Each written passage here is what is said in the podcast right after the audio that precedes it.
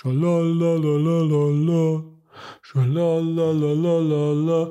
Super Stammtisch, seinen Podcast, ole. Schalalalala. Der beste Podcast im Schnee. Schalalalala. Adi und Fabio. Ja, das sind meine Freunde. Entschuldigung. Sorry, mir fehlt einfach ähm, das Stadion-Feeling im Moment unglaublich. Ähm, ihr könnt mir das wahrscheinlich etwa nachfühlen. Und darum äh, lohne ich mich manchmal zu highlighten, so Scheissreich hier zu singen. Wie auch immer, äh, wir sind beim Stammtisch-Trainer Podcast und bevor wir richtig anfangen, habe ich noch eine kleine Message zu machen für euch. Und zwar haben wir jetzt gerade vorher, bevor wir das Ganze anfangen aufzeichnen, zum ersten Mal uns getroffen im Clubhouse. Das ist der super trendy, das super trendy App, Social Media Ding, wo im Moment überall gehypt wird. Und wir haben gefunden, lass uns das mal austesten. Ist einigermaßen lustig gewesen. Wir haben schon so ein bisschen über die Themen geredet, die jetzt kommen und wir machen das wieder. Das heißt, wenn du Bock hast, mal mit uns vor der Aufnahme also knapp vorher einmal noch schnell ein bisschen zusammenzusitzen oder beziehungsweise zusammen zu pläudern über das Thema, das nachher kommt, unsere Meinung vielleicht ein bisschen beeinflussen oder Inputs geben, die wir nachher dann im Podcast werden bringen, dann bist doch dabei. Dazu müsstest du schnell bei unseren Social Media Plattformen, das ist so Instagram, Twitter oder auf unserer Homepage stammtischtrainer.ch vorbeischauen und dort findest du nachher die genaue Anleitung, wie du uns findest. Wenn wir halt nicht eine riesige Company sind, wo da, ähm, da, keine Ahnung, schon das mega Profil hat. Aber das klappt auf jeden Fall und wäre eine sehr geile Sache, wenn das klappt. Gut, jetzt aber zu unserer Sendung. Da haben wir nämlich auch ordentlich etwas zu bieten. Wir fangen an mit dem Thema Trash Talk. Was ist auf dem Fußballplatz erlaubt? Was geht gar nicht? Was muss sein? Und was macht das Spiel erst lustig? Beziehungsweise was für Vorteile hat auch Trash Talk untereinander unter den Spielern? Dann ähm, überlegen wir uns, welche drei Trainer würden wir uns wünschen für unseren Herzensverein? Vielleicht sind es bei dir die gleichen, vielleicht hast du ganz andere Ideen. Bin gespannt. Und dann reden wir im heißen Herdöpfel noch über Underdogs, sprich Mannschaften, so kleine Mannschaften, wo irgendwie alle so herzig und sympathisch finden, weil sie ähm, eben so klein und herzig sind. Und die Frage, ob man die nicht auch einfach scheiße finden, wie jeder andere Verein auch. Gut, ich gebe mir jetzt noch mal einen grossen Schluck da. Ähm, mit mir am Tisch sitzen der Adi und der Fabio und ich würde sagen, legen wir los.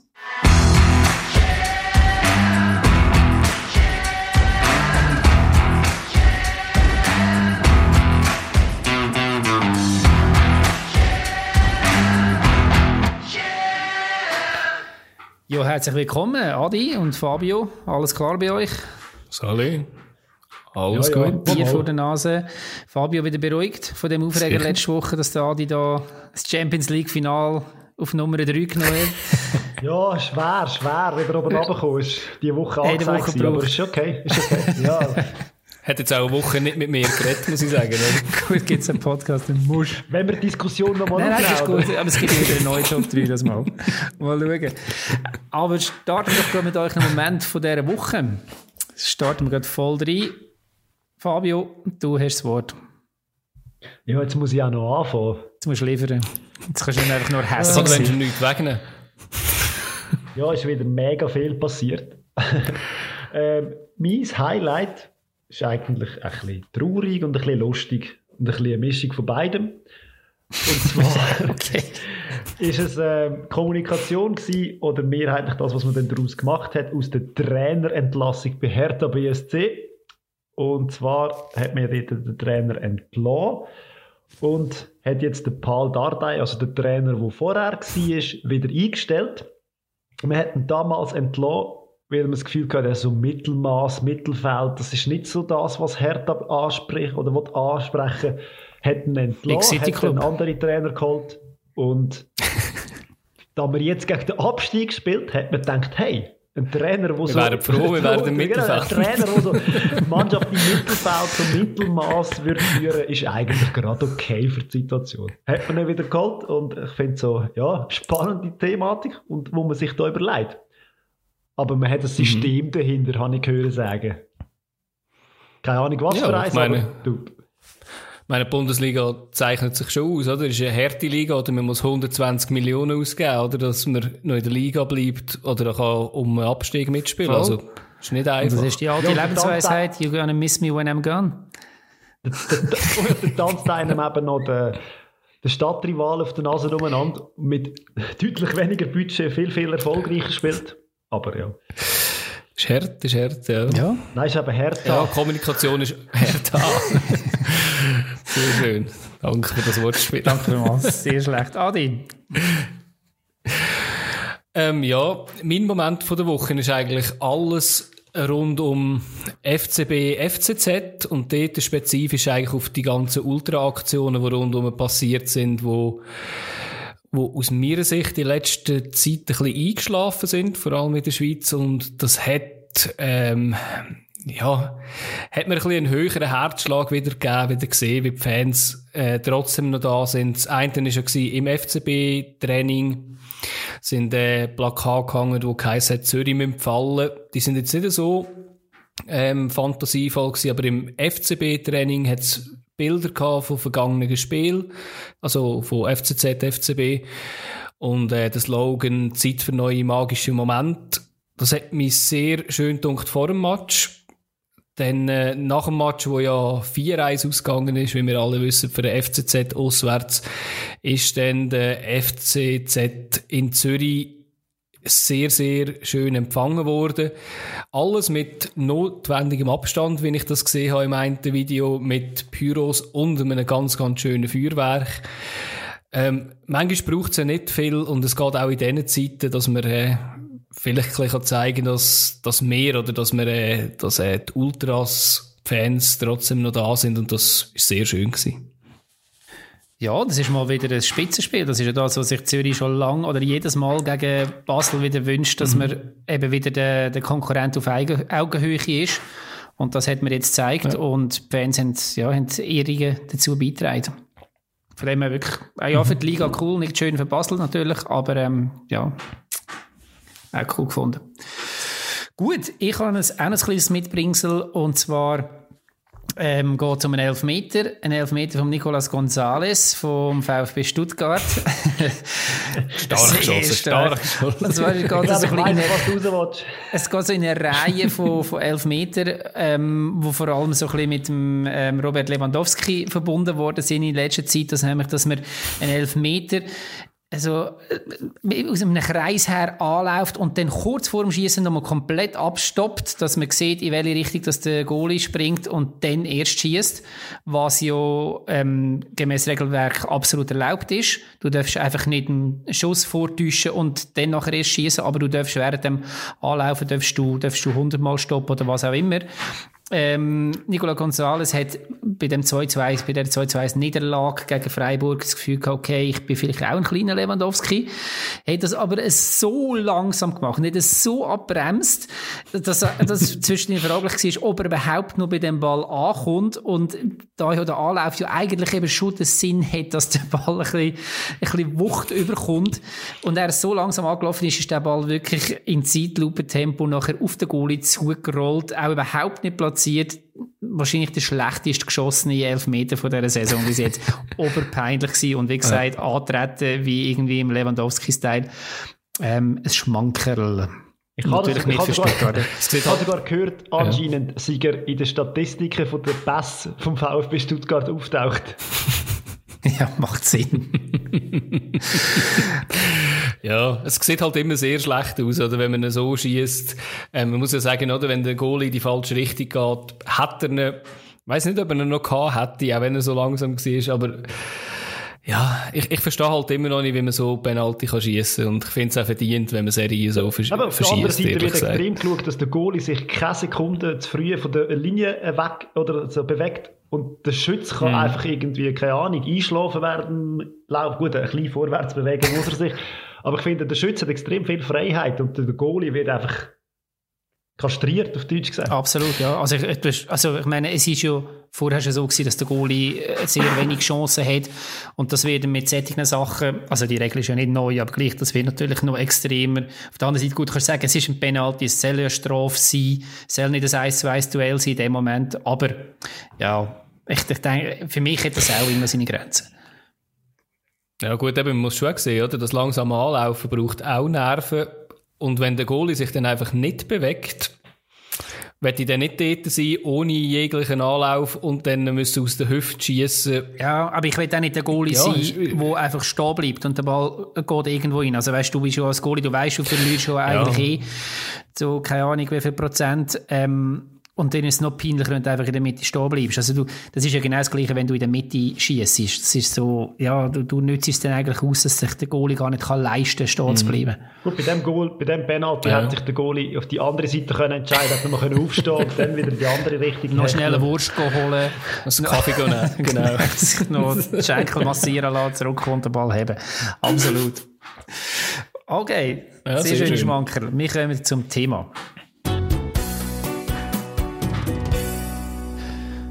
Beim Thema geht es auch in die Bundesliga. Und zwar ist es ähm, zwei Spieltage her, wenn es mir recht ist. Das Spiel Union gegen Leverkusen ist 1-0 für Union Berlin ausgegangen. Und bei dem Spiel, ich habe das selber geschaut, ist, mir ist die Szene gar nicht so extrem in Erinnerung geblieben. Aber es hat dort eine Situation gegeben, wo der Amiri, der Spieler von Leverkusen, wutentbrannt davongelaufen ist. Ähm, wegen einer Beleidigung vom Hübner von Union Berlin man hat zuerst nicht recht gewusst, was Sache war und nachher ist umgegangen, dass der Amiri rassistisch beleidigt worden ist. Jonathan Tah, ein Mitspieler von Leverkusen, ihm hat nachher gesagt, er hätte gehört, wie der Hübner ihm Scheiß Afghane gesagt hat. Das ist nachher dementiert worden von verschiedenen Seiten. Es hat, hat dann auch eine Entschuldigung stattgefunden, die angenommen worden ist. Sprich, ähm, der Rassismusvorwurf ist dann aus der Welt geräumt worden und für das hat dann auch keine ähm, Bestrafung stattgefunden. Was nachher weitergegangen ist und für uns jetzt da als Gesprächsthema sehr spannend ist, Rudi Völler, der ähm, Manager, oder was ist ein Manager, oder Sportchef frage mich nicht genau. Aber ähm, Sofa-Etage von Bayer Leverkusen hat sich nachher zu Wort gemeldet und er hat gefunden, was Beleidigungen auf dem Platz anging, soll man nicht so ein Drama machen. Seine Meinung sei grundsätzlich, dass Sachen, die auf dem Platz in der Hitze des Gefechts gesagt werden, die gehören auch auf den Platz und nicht nachher irgendwo müssen breit treten werden.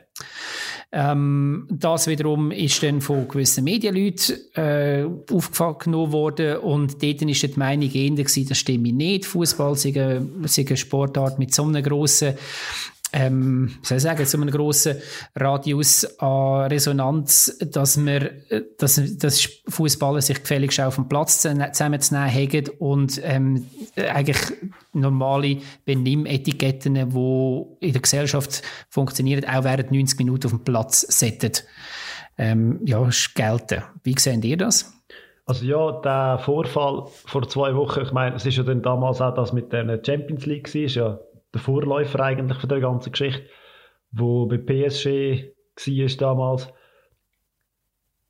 Genau. Ja, gegen oder ist das gefunden, Dort ist ja. dann der Spieler vom Platz und hat gesagt, ich, ich spiele nicht mehr weiter. Und Beleidigung ist ein bisschen in eine ähnliche, mhm. in eine ähnliche Dings reingegangen. Gut, dort war der offizielle, gewesen, der, der vierte offizielle. Dann hat mir leid, also hätte jetzt einfach können sagen, Bayer Leverkusen, wir spielen jetzt einfach nicht mehr weiter. Das wäre dann eine ähnliche Reaktion gewesen. Und was der Bundesliga, wie der Bundesliga mit dem umgegangen wäre, wäre auch noch interessant gewesen. Ja, äh, es ja. ist halt so, wir wissen ja wirklich nicht, ob die rassistische Beleidigung stattgefunden hat. Das ist ja eigentlich nur vom Mitspieler nachher so gesagt worden. Das hat auch ähm, Miri selber so nicht bestätigt. Und ähm, wie gesagt, bei der Strafe, also nach dieser ganzen Untersuchung, hat die Bundesliga auch nicht eine Bestrafung für rassistische Äußerungen rausgegeben, sondern einfach für Beleidigungen. Die Frage ist halt, muss man mhm. Beleidigungen, wenn wir jetzt mal davon ausgehen, dass sie nicht rassistisch sind, die auf dem Platz passieren, die Emotionen nachher noch bestrafen? Gibt es da, gibt's da irgendwo Grenzen? Oder sagt man, hey, das sind Emotionen, das macht der Sport erst aus? Ja, also Grenzen gibt es eigentlich relativ klare. Also gibt es eigentlich, Äh, ob sie klar sind, das kann man auch diskutieren. Ähm, aber ich glaube, alles, was bisschen die persönliche Richtung geht, ob Herkunft, äh, sexuelle Orientierung, äh, Hautfarbe, alles in die Richtung, muss ich sagen, ja, hat nie einen Platz, ob in der Gesellschaft oder auf dem Fußballplatz. Aber äh, alles andere, muss ich sagen, das gehört mehr als dazu und das kann man aus meiner Sicht auch nicht also soll man aus meiner Sicht auch ja nicht verbieten. Aber eben, da gibt es nicht ein Schwarz und Weiß, da gibt es viel Grautöne. Ähm, wir haben vorher im Vorgespräch ja eine Diskussion gehabt betreffend, wenn ähm, zum Beispiel eine Mutter beleidigt wird, ist denn das eine Grenze, die überschritten wird oder nicht? Ähm, ja, also es ist, es ist wirklich schwierig, oder? Man kann nicht einfach sagen, das ist so, aber ich würde es eigentlich so definieren, wie ich es vorher gesagt habe, eben wirklich das, wo man äh, eben Herkunft, Rasse, an das, was man auch glaubt, Religion, auf das, dort sollen Beleidigungen strafbar, also die sollten bestraft werden, wenn sie die Richtung gehen. Ihr beide Fußball gespielt, ähm, Adi, du auch noch Randsportart ähm, Unihockey. Genau. was, ihr, was, was ist eure Erfahrung? Was, was findet ihr auch dort? Also, du hast jetzt gesagt, was du findest, geht nicht. Was geht denn? Bringen wir mal ein paar Beispiele. Ja, das nimmt mich jetzt also auch noch Wunder, was dort dein Graubereich ist. Aha, ja, klar. Also, Nein, was ich jetzt nicht als Graubereich sehe, sondern was ich jetzt absolut als äh, Bereich sehe, wo absolut geht, ist alles, was zum, zum Sport oder zum Spiel gehört irgendwie. Also eben, ich bin einer gewesen, der fast dauernd Trash-Talked hat. Ähm, und dort ist es wirklich darum gegangen, wenn einer das Goal nicht getroffen hat, dann hat es sehr oft hämischen Applaus gegeben oder ein Lachen oder so, oh, besser geht's echt Voll nicht. Ähm, ja, also es ist wirklich in die Richtung gegangen und es ist nie darum gegangen, jemanden zu beleidigen. Und es ist auch immer so gewesen, dass nach dem Spiel äh, habe ich zumindest mal die Hand angeboten und gesagt, habe gutes Spiel. Ähm, ist nicht immer so aufgenommen worden, weil gewisse Leute können nicht Match und ja, nach dem Match trennen.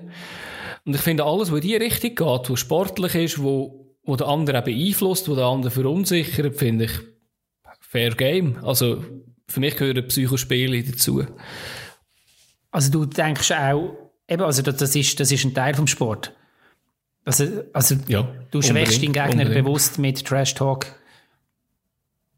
Ja, und es hat ja auch schon viele Beispiele gegeben, oder? Von sehr, sehr erfolgreichen Spielern. Also, ich glaube, Jürgen Klinsmann ist auch jemand gewesen, der eher anfällig war auf Trash Talk. Ähm, habe ich schon in einem Interview gelesen von Gegenspielern, wo eher geschwächt ist Und da gibt es natürlich die, die Energie daraus ziehen. Und das ist dann gefährlich, oder? Das ist dann natürlich, äh, äh, ein Mike Franz kommt mir jetzt aus der Bundesliga in der muss wahrscheinlich nicht etwas äh, nachrufen, weil der ist dann äh, noch viel heißer und der macht die, der macht die dann kaputt wahrscheinlich über 90 Minuten. Ja, es gibt dann auch Spieler, die ähm, Kopfnüsse gegen die Brust vom Gegenspieler machen, wenn man über ihre Schwester redet.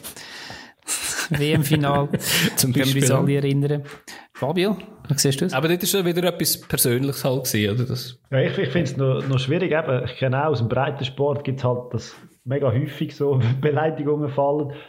Und eben, ich finde es noch, es gibt Beleidigungen und Beleidigungen. Und also wenn ich jetzt einem sage, hey, Vollpfosten und so weiter und so fort, du kannst nichts, dann okay kann man sie die eine Kategorie nehmen. Aber es gibt auch klare Regeln, was, nicht, was man nicht darf auf dem Fußballplatz. Und es gibt ja Beleidigungen, die stattfinden, mhm. wo der Schiri zum Beispiel jetzt einfach auch nie gehört. Und dort, glaube ich, muss man schon aufpassen, was man sagt. Und eben, mir, ist das, mir persönlich ist das irgendwie so, so lange wie bereit gewesen, wenn mich jetzt einer beleidigt hat auf dem Spiel, auf dem Platz. Ich habe einfach angelächelt und gedacht, ja, ist gut, red du nur.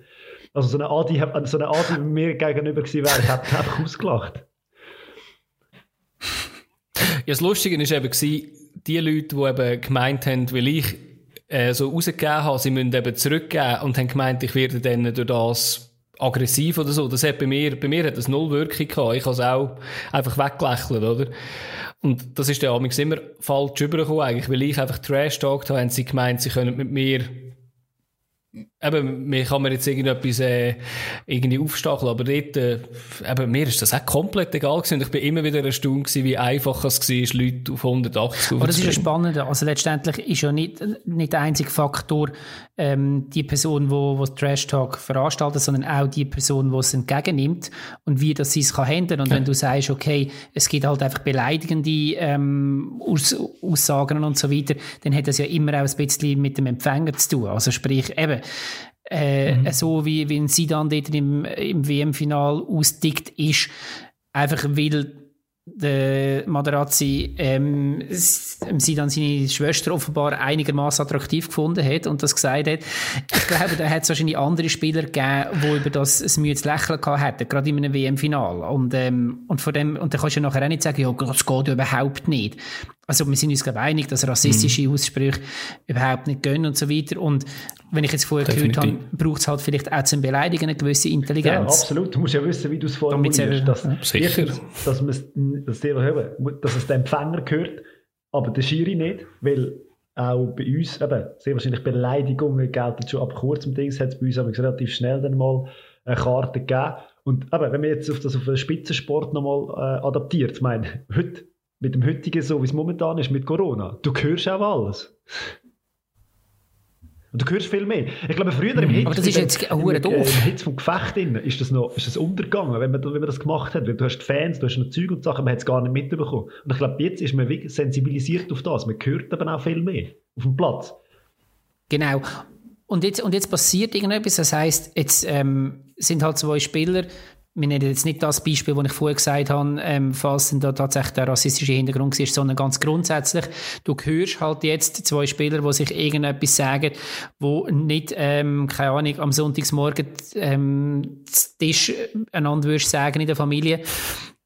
Und dann macht man ein Drama daraus, wenn man sagt, hey, sorry, aber äh, ihr seid im Vorbilder und weiß ich was. Oder kann man dann auch irgendwo sagen, hey, sorry, aber es ist immer noch Fußball. Und wie gesagt, ein Stück, was ja der Rudi Völler eigentlich damit sagt, ist, hey, du kannst, wie gesagt, ähm, einander provozieren während dem Spiel, du, du gehst alles, du bist in der Emotion inne, aber nachher reichst du an die Hand und dann ist die Geschichte auch fertig, wenn die 90 Minuten durch sind. Kann man denn das jetzt, sollte man denn das jetzt weniger können? Das ist so ein bisschen das, wo, wo ich von dem Journalist auf, das war übrigens Spiegel online gewesen, um das da noch zu sagen, ähm, das ist dort ein bisschen die Message gewesen, sprich, das sind Vorbilder, das sind Millionäre, was ja dann auch immer kommt. Und ich wollte jetzt auch gar nicht die, die, ähm, die Aussage in Frage stellen, sondern, also mal, ich will sie in Frage stellen. Ich will eigentlich wissen, wie ihr es sehen. Aber ich wollte sie nicht per se verurteilen. Ja, sind, also sind natürlich, also natürlich sind es Vorbilder, aber ich glaube einfach, ähm, du kannst auch eben breiter Sport schauen, wenn man es hoffentlich auch wieder mal schauen kann, wenn irgendwie Kollegen shootet und man sieht halt auch in unteren Ligen. Das ist halt einfach schwierig, oder? Wenn ich irgendwie mit den Kollegen gehe, Squash spielen und so, da fallen auch Ausdrücke, die ich ihnen wahrscheinlich sonst nicht würde sagen, oder geg also gegenseitig natürlich. Aber das ist natürlich auch immer vergessen nachher. Und das ist, glaube ich, schon das Wichtige, oder? Dass man kann sagen, wir sollen nicht alles wirklich auf Goldwaage legen. Das ist, in der heutigen Zeit finde ich das allgemein wichtig.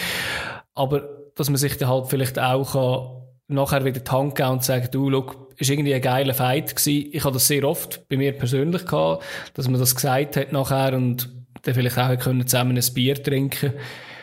Ähm, Fußballer trinken wahrscheinlich kein Bier zusammen, aber äh, ich finde halt schon wichtig, dass sie das dürfen machen, solange es im Rahmen ist. Der Rahmen? Ja.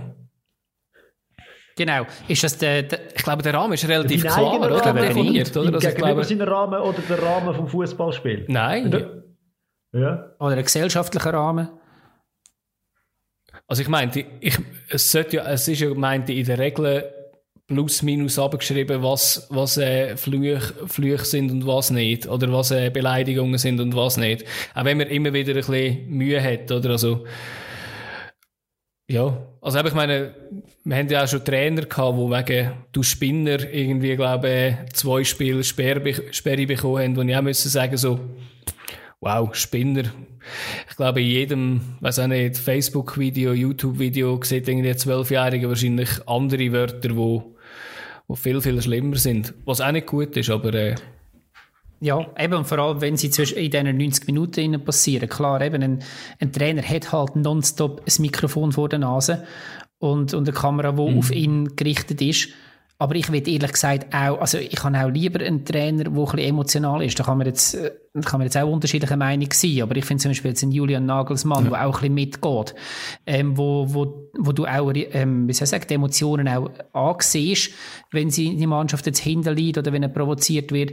Ich finde das geil, weil das ist ja das, was ich als Fan auch mitmache. Und schlussendlich, wenn die nicht unten einfach allglatte Roboter unterwegs sind, dann kann ich mich schlussendlich weniger mit ja. dem Ganzen identifizieren.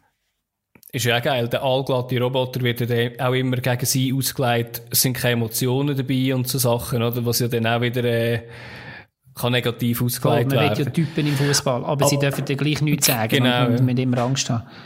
genau. Äh, was ich noch ein gutes Beispiel finde, ist der Christian Streich, oder? Der hat so ganz zwei krasse, ähm, ja, was soll ich sagen, zwei krasse Seiten, oder, von sich. Also wirklich so fast wie eine Maske, die er ableitet nach dem, nach dem Spiel. Während dem Spiel ist er einfach in seinem Element auf 180 oben, schreit auch um, das hört man jetzt auch sehr, sehr gut. Und nach dem Spiel, manchmal ist das Interview noch ein bisschen zu früh, dass es noch nicht ganz abgeleitet hat, aber spätestens nach ein paar Minuten dann ist er wieder, ist er wieder der liebe Süddeutsche, sehr sympathisch, aber äh, der hat zum Beispiel auch gesagt, er sei bewusst gegen alle so Psychospiele, wo ja, wo man, äh, wo man den ganzen Match durch irgendwie treibt, aber aus den Emotionen raus kann er da nichts Verwerfliches dran sehen, eben mit der Einschränkung, die man vorher schon mal gesagt hat. Hat er nicht auch gesagt, dass wenn es ein bisschen halbwegs schlaue, ähm, zum Beispiel eine schlaue Retourkutsche sind, dann dürfen wir sich auch gerne mal so ein bisschen auf das Spiel einlassen? Ja, also er hat ja auch noch gesagt, dass er sich sehr amüsiert, wenn seine Spieler ehemals erzählen, was sie auf dem Feld bekommen und wie sie kontert haben. Er hatte ein sehr grosses Lachen an dieser Pressekonferenz gehabt. Er hat natürlich nicht wollen sagen, was erzählt worden ist, aber da hat man sich ein paar Sachen überlegt. Nur ein Aspekt, wir haben jetzt Spieler untereinander, wir haben Trainer gehabt. Ähm, bei Schiedsrichterbeleidigung, die braucht es ja gar nicht.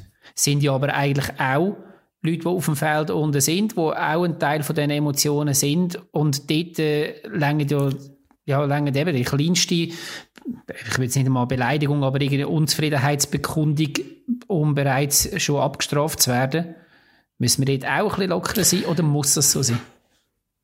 Die werden ja meistens vom Publikum schon genug beschimpft. Wenn es ein Publikum hat.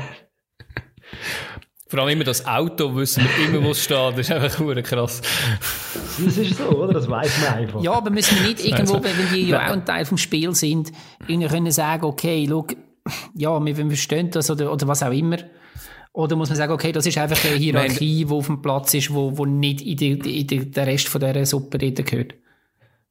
Ja, dort finde ich es einfach ja. noch problematisch, wenn du sagst, aus den Emotionen raus. Wenn irgendwie ich einen umgehauen habe und ich das für nichts empfunden habe und der Schiri pfeift, bin ich hässig. Und dann sage ich so, hey, was läuft? Was pfeifst du wieder für einen Scheiß? Für das gibt es gelb oder rot. Und ich meine, das ist aus ja, der also. Emotion raus passiert. Und das hat jetzt einfach müssen raus. Es ist überhaupt nicht irgendwie in dem Sinn beleidigend. Aber eben, das, das wird dann gerade taxiert. Also, du bekommst ein Kärtchen. Ja, gut, aber ich, ich glaube schon, dass ein Schiedsrichter ein bisschen weit muss geschützt werden. Und manchmal ist es ja auch, was der Schiedsrichter Geld gibt, rein von der Körpersprache, wo ein Spieler auf einen Schiedsrichter zugeht, wenn das sehr, sehr bedrohlich ist, muss ich auch sagen, man, muss, man soll den Respekt haben und ich finde, es sollte eine Respektsperson sein. Ähm, aber wir haben vor ein paar Episoden mal darüber geredet, was uns ja so aufgeregt hat, ist, dass der Schiedsrichter sich einfach so ein bisschen zurückzieht und so ein bisschen wie über allem schwebt und nicht mit dem Spieler diskutiert und dann einfach äh, ein bisschen Geld verteilt, ohne etwas zu begründen. Und sobald etwas gesagt wird, ja, dann geben wir auch gerade Geld. Das ist dann sicher falsch, oder? Also ich meine, er soll geschützt sein, aber er soll auch ich finde, die Diskussion ist ja sehr wichtig als Schiedsrichter, weil nur so verlierst du das Spiel nicht aus der Hand, weil wenn du nicht mit den Spielern redest, sieht man ja, was rauskommt in der Super League bei gewissen Spielen. Interessant ist ja, dass ich mich, also ich habe jetzt nicht jedes Spiel in den zwei, letzten 200 Jahren gesehen, aber ähm, ich habe noch nie gesehen, dass ein Spieler wegen Trash Talk zu einem anderen Spieler abgestraft worden ist. Also, und ich kann mir nicht, kannst mir nicht sagen, dass die Schiedsrichter das nicht auch mitbekommen. Sondern wenn es da Konsequenzen hat, dann ist es irgendwo im Nachhinein, weil es irgendwo eine Kamera ab, abgefangen hat oder irgendein Lippenleser oder was auch immer. Und das nachher an die Medien kommt. Also sprich, die Liga hat einfach das Gefühl, wenn es rauskommt, müssen wir reagieren. Aber es ist ja in dem Sinne ja dann auch scheinheilig. Also es passiert auch dann nicht allzu häufig, muss man ehrlicherweise sagen. Aber Ja. Ja, also ich habe es auch noch nie gesehen. Ich habe nur im Kopf irgendwie, aber dort ist es auch weniger clever gewesen, aber die Person ist allgemein nicht so clever wenn es um Zusammenarbeit mit dem Schiedsrichter gegangen ist. Diego Costa von ehemals von Atletico, wo der Schiedsrichter, am Schiedsrichter seine Mutter bezeichnet hat als jemand, der eher im horizontalen Gewerbe schafft und das ist Also glaube ich was nicht mega, genau mega clever. Ich, ich weiß auch nicht, irgendwie Strassenbauerin Kann oder so ist auch so. Wahrscheinlich. Ich weiß es nicht. Aber es gibt, es, Genau. genau. es gibt doch im Spanischen einen Ausdruck, der eigentlich ähnlich ist oder das bezeichnet, aber es eigentlich einfach Scheiße bedeutet. Ich bin dem spanischen Begriff in dem Fall nicht ganz so mächtig, aber äh, es ist, glaube ich, relativ klar gewesen, ja, dass sie die... Also, meinte, ja, aber es kann sein, ja. ja. Dass es eben so einen Ausdruck gibt, wo man zusammenfügt. Aber eben, das ist auch so blöd. Also Übrigens, ich meine, ja, ja. so. Ja, natürlich, nein. Also, Ja, der, der Mike Franz hat apropos dem mal etwas gesagt, gehabt, ihm sein schwierigster Gegenspieler sei der Marcelinho gewesen, weil dort haben kein Trash-Talk können betreiben, weil er hat ihn einfach nicht Der hätte verstanden. müssen fußballerisch besiegen.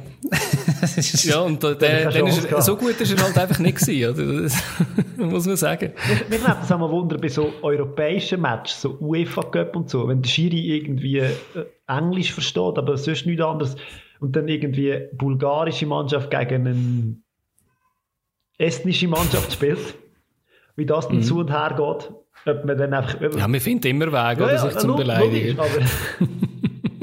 man, lernt, man lernt dann halt kurz schnell die zwei, drei wichtigsten sicher. Sachen. Ist ja auch immer das Erste, was man in Fremdsprache lernt. Ja, Also ist tatsächlich Darum kann ich fließend Portugiesisch fluchen. Ist einfach etwas mit Es ist ja mit Sicherheit auch Scheiße das deutsche Wort, das am meisten verbreitet Ja. ist auf dem Globus. Definitiv. Also ich probiere das mal schnell so zusammenzufassen hier an dieser Stelle. Ähm, es ist durchaus, es muss durchaus möglich sein, dass man sich beleidigt. Allerdings gibt es so die äh, normalen ethnischen Grenzen, die es halt zwischen der Gesellschaft auch gibt. Aber äh, man muss es halt einfach mit einer gewissen Cleverness betreiben und nicht gerade vor einer Kamera oder ja, sowohl als Spieler wie als Trainer. Trifft es jemanden, oder? Gut, Ja, dann gehen wir weiter gut. zum nächsten Thema. finde ich gut.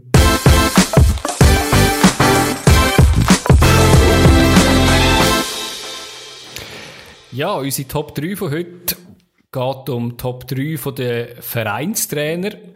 Ich habe dann noch als Nachschub habe ich ja dann noch gesagt, welche drei Trainer würdet ihr am liebsten bei euch im Club eigentlich haben aktuell?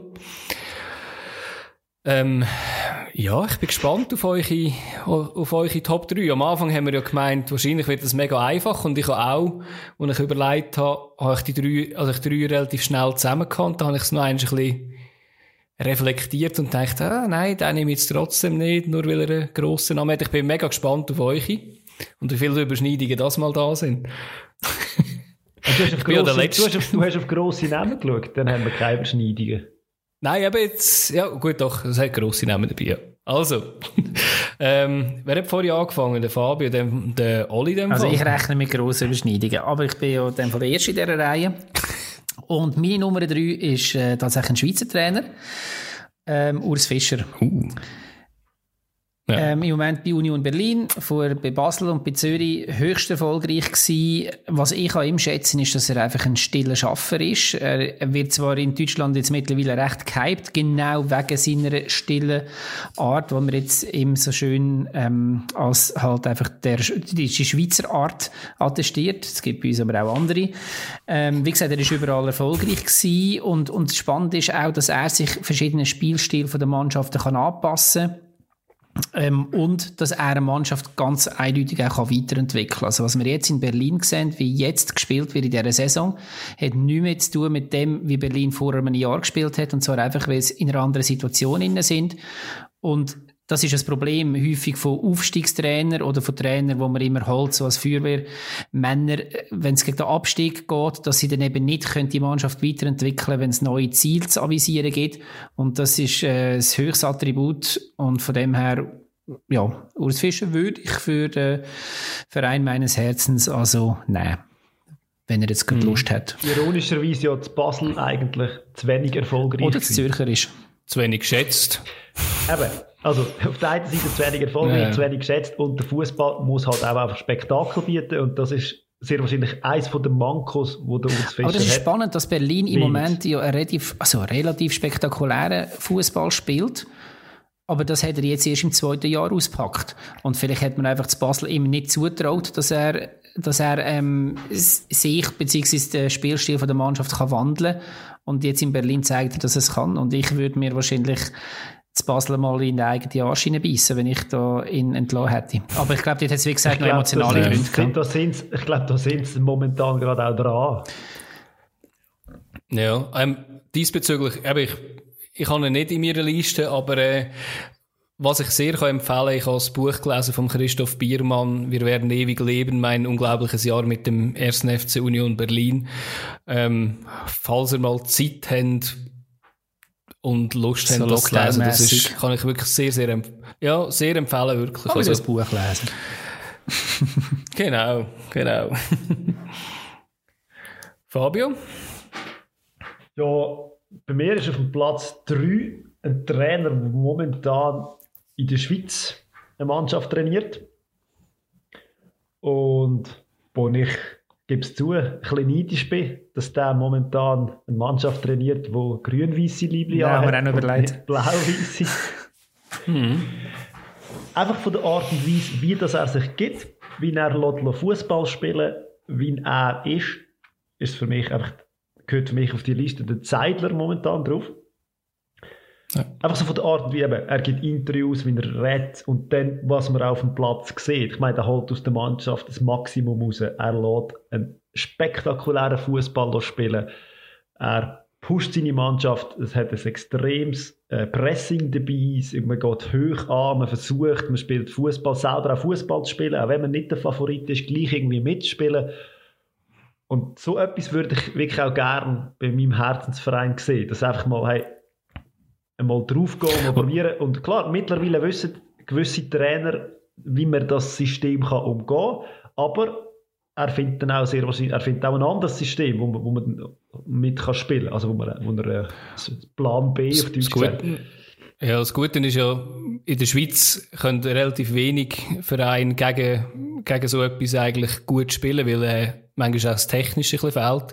Was, was, ich habe ihn auch auf der längeren Liste drauf, nicht gerade in meinen Top 3. Ich habe irgendwie auf Platz 5 gehabt, als Ausweichkandidat, aber das ist jetzt auch erledigt. Ich habe ihn vor allem drauf gehabt, weil ich ihn mega sympathisch finde, weil er hat so eine ruhige Art und so eine natürliche Autorität, die ich extrem schätze. Es gibt ja so Spieler äh, oder Trainer, die eigentlich durch ihr Umschreien Autorität verbreiten und das ist meistens nicht vor langer Dauer und ich finde ihn extrem sympathisch, wenn er so überkommt als ruhige Person. Ich habe noch nie einen Satz gehört von ihm, der keinen Sinn gemacht hat, muss ich ganz ehrlich sagen. Ich finde es auch unglaublich beeindruckend, wie er jetzt in dieser Saison immer noch dort oben kann mitspielen mit seiner Mannschaft, nachdem er so viel Abgänge hat. Ja. Auch wie man während der letzten Saison immer wieder gesagt hat, okay, so ein Pressing, so ein anstrengender Spielstil, das bringst du nicht durch bis zum Schluss.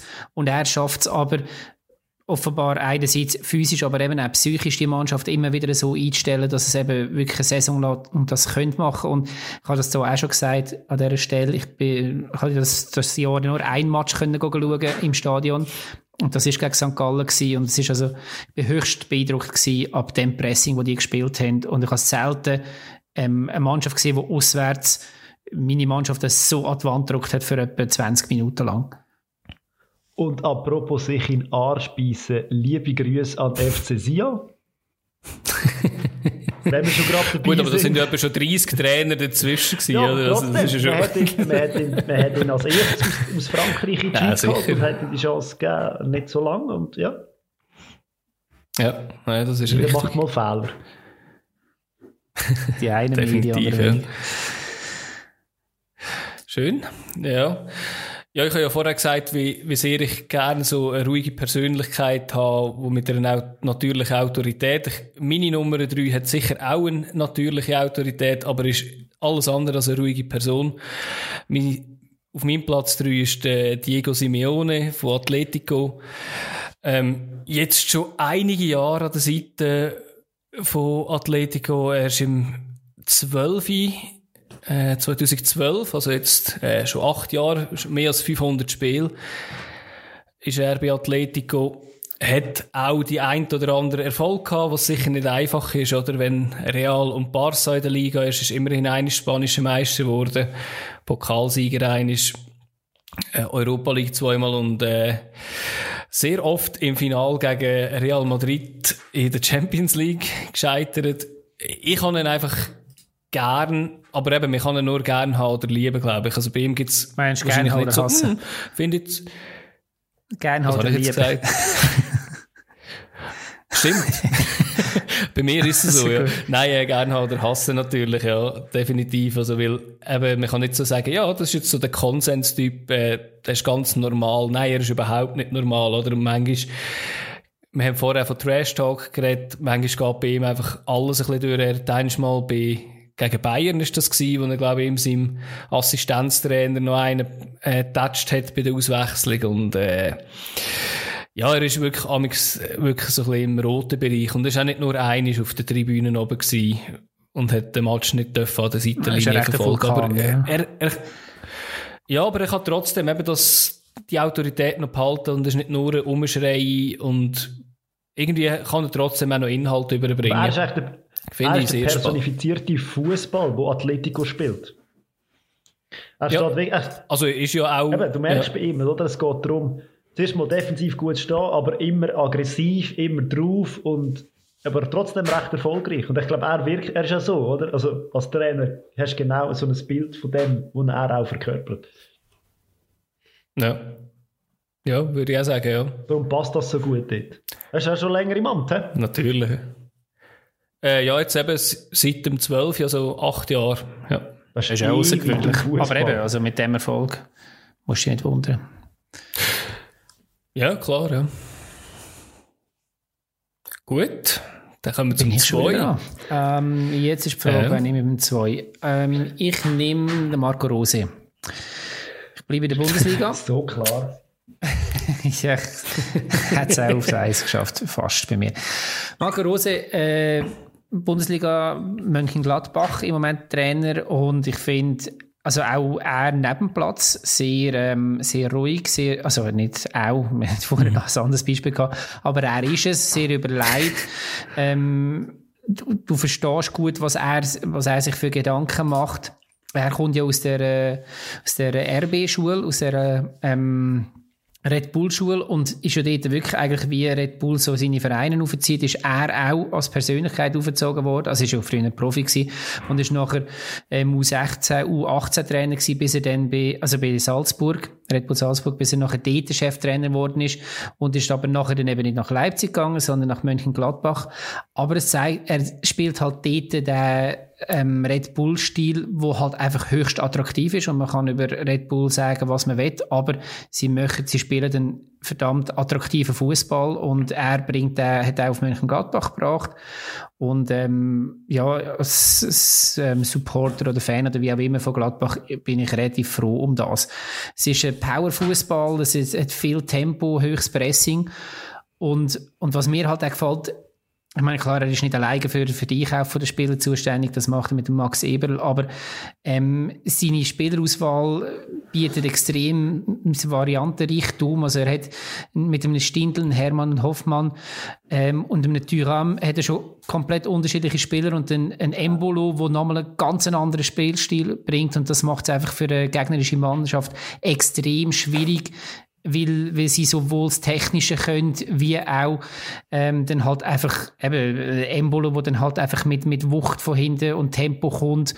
Ähm, auch ein Hoffmann und Hermann, wo da am richtigen Ort stehen. Also eben, es, es ist extrem schwierig gegen sie zu spielen und das hat einfach mit dem Spielstil und dem Spielermaterial jetzt zu tun und das ist schlussendlich ähm, ihm unter anderem zu verdanken das mit Wucht kommen vom Embolo, das ist glaube ich auch so im Polizeibericht. ja, oder? Von... und alles. ähm, nein, was ich wollte sagen zum Rose, ich habe ihn auch auf meiner Liste gehabt. Ähm, was ich noch cool gefunden habe, dass er auch recht gut kann reflektieren und das manchmal auch öffentlich voll, macht voll. oder etwas kann eingestehen, was nicht gut ist und das, das ist halt einfach wahre Größe, finde ich. Aber das mit dem Disziplin, mit der Disziplinsache in Gladbach scheint momentan ein bisschen, ich weiß nicht, ob das so ein bisschen eine Serie ist. Der eine spuckt, der andere rennt davor. Ist richtig, ja. Du, ja. Aber es ist auch dort, ähm, äh, habe ich schön gefunden, wie er sich einfach das erste Mal grundsätzlich hinter den Spieler stellt. Und was nachher Konsequenzen sind, das passiert hinterdurch, das muss nicht, aber in den Medien, die seine ersten Reaktionen sind ganz klar gewesen, ich vertraue meinem Spieler, Punkt. Und mit dem setzt er ja eigentlich dem Spieler dann auch nochmal das Messer an den Hals. Aber eben nicht gegen aussen. Ja, definitiv. Wenn er jetzt, äh, wenn das jetzt auskommt, dass das nicht stimmt, ist dann natürlich unschön, oder? Also, ja, ich bin Ähm, gespannt. auch spannend so seine Zukunft. Er wird ja gehandelt als heißer Kandidat für Dortmund für die Zukunft. Er selber sagt, er fühlt sich wohl in Gladbach. Ähm, wenn er geht, Max Eberl hat schon gesagt, dann geht unter 5 Millionen nichts und damit wäre er dann der teuerste Trainertransfer in der Bundesliga, noch teurer als der Nagelsmann oder der Peter Bosch damals zu Dortmund. Ich finde es eben noch lustig, ich bin gespannt, ob er geht. Es irgendwie heisst ja so aus äh, Boulevardpressekreisen in Deutschland so Bild, dass das schon relativ klar ist. Ich kann es mir ehrlich gesagt nicht vorstellen, weil ich sehe es zum aktuellen Zeitpunkt oder auch, also jetzt wie, nicht jetzt, weil Dortmund nicht gerade so eine gute Phase hat, sondern weil eigentlich äh, Gla Gladbach sich äh, weiterentwickelt hat, nicht mehr als Weiterentwicklung, sondern einfach etwas auf fast Augenhöhe, wo ich muss sagen, wieso soll ich gehen? auch so. Also der Aufstieg wäre minim und ähm, die Abfu- Absturzhöhe dafür umso grösser. Ja, und Au- Aufstieg gibt es eigentlich nur Bayern in, in Deutschland und wir munkeln ja, dass ihm sein Englisch nicht so super ist und dass er wahrscheinlich wegen dem eigentlich fast immer in Deutschland bleibt. Und ich hoffe, er bleibt einfach auch noch in Gladbach, weil ich glaube, der macht, würde jetzt so zwei, drei Jahre dort noch recht coole Jahre Absolut. bringen. Ja, und eben, ich denke, was, was wir jetzt bei all diesen Trainern haben, und, und du hast es vorher schon sehr gut gesagt, er ist einfach eine Persönlichkeit. Er ist nicht, äh, auch bei Gladbach oder so, er ist nicht so einfach austauschbar, sondern er äh, prägt die Mannschaft irgendwo und der Verein. Er ist auch einfach Mensch, das finde ich eben noch wichtig. Also, du Er ist merkst Mensch. bei ihm, ey, Richtig. Eben, er ja. Aber so, es gibt einfach so die Trainer, die dann Ja, so ihre. Trainerfloskeln rausschweren und so bei ihm merkst du einfach, hey, es steht da noch etwas dahinter und dann merkst du, du machst sich Gedanken, es ist so, es menschelt bei ihm, wenn er Interviews gibt. Jeder macht Fehler. Mhm. Voll. Und so weiter. Voll. Jeder macht Fehler. Du, bist auch, du bist auch ein Mensch, Fabio. Ich bin du absolut darfst den nächsten Mensch. bringen. Meine Top Du bist, Mensch. du bist noch ein Mensch geblieben. Unser Ja, Lieblingsmensch. unser Lieblingsmensch. Bring doch deine Nummer zwei. Äh, mein zwei hat ganz bestimmt niemand von euch. Und, ähm, Dein Juniorentrainer. richtig! Nein. Nein, ohne Scheiß. nein, nein. Das wäre Nein, schön und zwar, ähm, lustige Anekdote, wir haben bei uns auf dem WC eine Lektüre von «Elf Freunde» und dort ist ein Interview drin mit einem Trainer und äh, ich glaube, Oli, ich habe das sogar von dir geerbt, das Heft. Du hast meine, die Hefte, die ich dir gebe. Genau, die landet bei Die- die dem landet bei euch WC vom WC. WC-Lektüre. Gibt sie die abends wieder zurück? Also ich würde sie dir überlegen, Das ist schon, Ich, ich, kann, ich kann da bestätigen, ich gebe ihm nur Fußballhefte. Ich habe nie andere Lektüre. Auf jeden Fall ist dort innen ein Interview mit einem Trainer, das ist, glaube ich, eins oder zwei Jahre her. Und wenn ich das Interview gelesen habe, musste ich sagen, hey, wow, was für ein Mensch, was für ein Trainer. Und damals ist er noch Trainer beim VfL Osnabrück. Jetzt mittlerweile ist er Trainer beim Hamburger Sportverein. Und zwar handelt es sich um den Daniel Thune. Und er ist einer der wenigen dunkelhäutigen Trainer im Profibusiness. Also eben, wenn man jetzt ähm, die deutsche Bundesliga anschaut, England, Spanien, Italien, Frankreich, weiß ich jetzt, gibt es glaube ich noch eine, zwei. Also es gibt auf jeden Fall extrem wenig. Und dann habe ich halt mit dem Interview so ein bisschen mit seine, seine, seine Geschichte und wie er sich so geht und habe müssen sagen, mal, und vor allem auf was er Wert legt. Und dann müssen sagen, hey, das sind, das sind wirklich so extrem spannende Sachen. Zum Beispiel so, dass er sagt, ihm sind, ist die ganze Mannschaft wichtig und vor allem auch Spieler Nummer 17 und 18. Also sprich, für ihn das wichtigste Training der Woche ist das, was er mit den Ersatzspielern nach dem Match hat. Weil genau diese Spieler sind für ihn so extrem wichtig, weil wenn einmal jemand verletzt ausfällt oder jemand gesperrt ist und so weiter und so fort, kommen genau die dazu. Und das hat mich so beeindruckt, die Aussage so, hey, das habe ich äh, das vorher noch nie von einem Trainer gehört. Ich gesagt, ja okay, die ersten elf ist wichtig, dass man einen guten Draht hat und zu der Bank vielleicht auch noch, aber er sagt, hey, auch das, was nachher noch kommt, ist extrem, extrem wichtig. Und ich gefunden, hey, ja, und Ja. Also ich gebe dir recht, ich habe das Interview auch noch gelesen. Ähm, sehr sympathisch. Ich, habe, ich, muss ehrlich gesagt sagen, ich habe ihn jetzt einfach so recht wenig Also er hat den VfL Osnabrück mit der erfolgreichsten ja. Saison, wo sie je, wo je ja. in der Drittliga gespielt wurde, sind in die zweite Liga geführt und sind jetzt glaube ich immer noch in der zweiten Liga ja. und hat sich jetzt den Sprung zu, zum Haifischbecken HSV gewagt und bis jetzt recht erfolgreich. Ja. Gut, beim HSV wird Ende Saison mhm. abgerechnet, wie ja bekanntlich so ist. Aber ich sehe absolut, momentan sind sie wieder Tabellenführer und ähm, ja, man sieht bei ihm auch, also sein Spielstil ist auch erkennbar und eben, er schaut auf alle und ich habe das so gefunden, hey mal, so einen absolut würde ich jetzt bei mir auch, für meinen Verein würde ich mir das extrem wünschen. Ja. Ja, das klingt wirklich, also, aber ich habe wirklich zu wenig mitbekommen. Ich habe irgendwie wenig Interviews mit ihm gesehen. Ich weiss einfach immer, dass er den Trainer hat. Ich weiss nicht, ob, das, ob er das noch darf beim HSV. Trainer also, ja, wie letzte Woche. ja, nein, also. Ja, das sind eben so, so, so ja. Geschichten, die er auch in seiner Karriere halt auch erlebt hat, in, in Deutschland und so weiter, die ihn prägt haben. Und ich finde, das fließt eben auch extrem gut in das rein. Und er hat gesagt, er hat von der besten Trainer, ich glaube, im Club mal hospitieren und Zeug und Sachen. Also, adaptiert auch viel und reflektiert viel und von dem mhm. her gesehen für mich Platz 2. Schön. Ähm, ja, meine Nummer 2 ist aktuell in England Trainer, was für, eine, was für ein Wunder.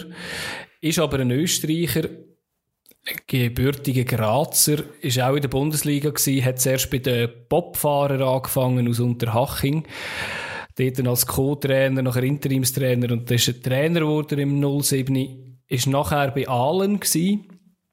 Äh, glaube für zwei, drei Saisons. Äh, bei Ingolstadt ist er bei mir zuerst mal so richtig auf eine Bildfläche gekommen, wo ich ihn verfolgt habe. Ich meinte auch, als dort noch der Lescano gespielt hat, wo ehemals Luzerner war, da habe ich das natürlich ein mehr gesehen. Ist nachher zu RB gewechselt, eigentlich dort auch nicht so schlechte Arbeit geleistet, würde ich behaupten. Und ist dann zu Southampton gewechselt, wo in, in England sehr viel Verwirrung einmal dort war. Also immerhin ist er aus Leipzig gekommen, nicht aus Ingolstadt. Sonst hat wahrscheinlich in England niemand die Welt verstanden. Und man hat ihn wahrscheinlich auch am Anfang ein bisschen belächelt. Und er hat in einer sehr schwierigen Phase hat er Southampton übernommen. Und ja, aktuell läuft es ihm sehr gut. In der Premier League ist er, also sehr gut ist jetzt übertrieben, jetzt ist er Zehnte, aber noch ein Spiel weniger. Also er ist an den, an den europäischen Plätzen dran. Mit einem Sieg ist er eigentlich, kann schon auf Platz 6 kommen. Ich muss sagen, ich finde ihn ein sehr sympathischer Typ, auch auf dem Boden geblieben. Das ist mir offensichtlich ja wichtig. Er getraut sich aber auch neue Wege zu gehen. In England ist ja alles immer relativ klar vorgegeben. Er hat jetzt zum Beispiel gerade letzte, hat er gesagt, unsere U23 tun wir jetzt umbenennen. Das ist nicht mehr die U23, sondern das ist jetzt die zweite Mannschaft, weil, zum dort ein bisschen die Hürde zwischen diesen zwei Teams wegnehmen. Und hat auch jetzt mehr U23-Spieler integriert und ist einfach ein, ein anderes System, als, als man schon in England kennt, wo ja komm, wir kaufen uns einfach wieder einen für irgendwie 50 Millionen und setzen ihn auf die Bank oder wie auch immer. Und das, das hat mich jetzt auch extrem überrascht. Ich hätte ihm das ehrlich gesagt nicht gegeben. Ich hätte ihm die Stärke nicht gegeben, dass er so einen starken Wille hat und wie dann auch so einen Erfolg hat. Ralf Hasenhüttl. Gell, das hast du nicht gesagt, ja, genau. Aber es ist eben auch geil, wenn sie probieren, auf Englisch auszusprechen. Hasenhüttel. Ja, das ist natürlich immer ein Highlight. Ist immer ein Highlight. Und, äh, hat nicht ja. der Klopp probiert, das zu erklären? Und dann Rabbit Cottage. Irgendwie so. ja, ich meinte, ja, das, das kann gut sein. Das kann wirklich gut sein, ja. ja, genau. Gut, dann, ähm, also jetzt Nummer eins. Also los, ich bin jetzt Mensch. ich bin jetzt auch mal Mensch da. ähm, ich habe ja noch ein paar auf der Liste. Hat jemand von euch den Christian Streich? Ja. Also ich gebe dir den. Ähm, dann nehme ich Lieb. den Julian Nagelsmann. Ich hätte zwischen Streich auch gehabt, aber ich finde ich find den Nagelsmann einfach auch als Trainer super geil. Und ähm, wenn ich einen Verein hätte, also ich, ich habe ja einen Lieblingsverein, aber wenn ich jetzt da Präsident wäre und meine Schatzschatulle könnte öffnen, dann würde ich glaube den Julian Nagelsmann zu meinem Herzensverein holen, Trainer von Raba Leipzig. Ähm, extrem jung für, für so einen erfolgreichen Trainer. Er hat seine Mannschaft ja letztes Jahr ins äh, Halbfinal gebracht gehabt, Champions League Halbfinal, genau, Glaube. gegen Paris verloren. Ähm, ich finde ihn extrem sympathisch, eben auch er ist, ist extrem, ähm, zwar ehrgeizig, aber auch authentisch. Also eben, er, er zeigt auch, wenn er etwas anschießt, er ist, ähm, aber, aber er ist auch selten zufrieden, also äh, eben von dem her, dass das Ehrgeizige, wo, wo ihn halt einfach dort hingebracht hat, das ist ja erst seine zweite grosse ähm, Stelle als, als Trainer. Ähm, er spielt einen extrem variantenreichen und attraktiven Fußball und, und ich finde halt eben auch, wie jetzt die anderen Trainer, die vorher gesagt haben, auch so seine Interviews sehr positiv, auf eine positive Art sehr emotional und das, ähm, ja, und wie gesagt, irgendwo absolut Fußball angefressen, aber auch auf technischer Seite extrem beschlagen und, und eben, dass du in so jungen Jahren bereits schon eine Mannschaft so weit kann springen oder beziehungsweise zu einer grossen Mannschaft kommst und die nachher auch konstant dort oben kannst behalten, dann musst du einiges auf dem Kasten haben und das ohne, dass er irgendwie schon 30 Jahre in dem Business unterwegs wäre. Ja, kann man nicht viel mehr dazu sagen. Also, Außer dass er im falschen Verein ist, aber äh, das kann er nicht dafür und ist auch natürlich auch, äh, also ist auch natürlich ein guter Verein mit einem tollen Umfeld. Eben, das, aber, äh, Verein, ich glaube, ja. der Verein passt eben schon zu ihm und das meine ich jetzt, also eben, man, kann, man könnte nochmal in einem Herdöpfel über ähm, Raba reden, aber grundsätzlich ist es ein Verein, der ihm das bietet, was er braucht als, als Trainer und ihm auch die Möglichkeiten gibt und von dem her passt das eben schon zusammen dort. Also das kann man ja ihm vielleicht als einziges vorwerfen, dass er mit Hoffenheim und RB vielleicht nicht ganz die geilsten Clubs in äh, Deutschland ausgewählt hat. Aber äh, du, eben, ich würde mal sagen, er hat keine Traditionsmannschaften gehabt, ja. und, und, ja gut, das, das sehe ich nicht, das ist nicht das Wichtigste. Aber, äh, wir handeln ja. doch jetzt bei diesen Top ja, 3 aber das ist so, Trainer, ja. wo wir gerne bei unserem Herzensverein würden sehen. Würde denn das passen mit unserem Herzensverein?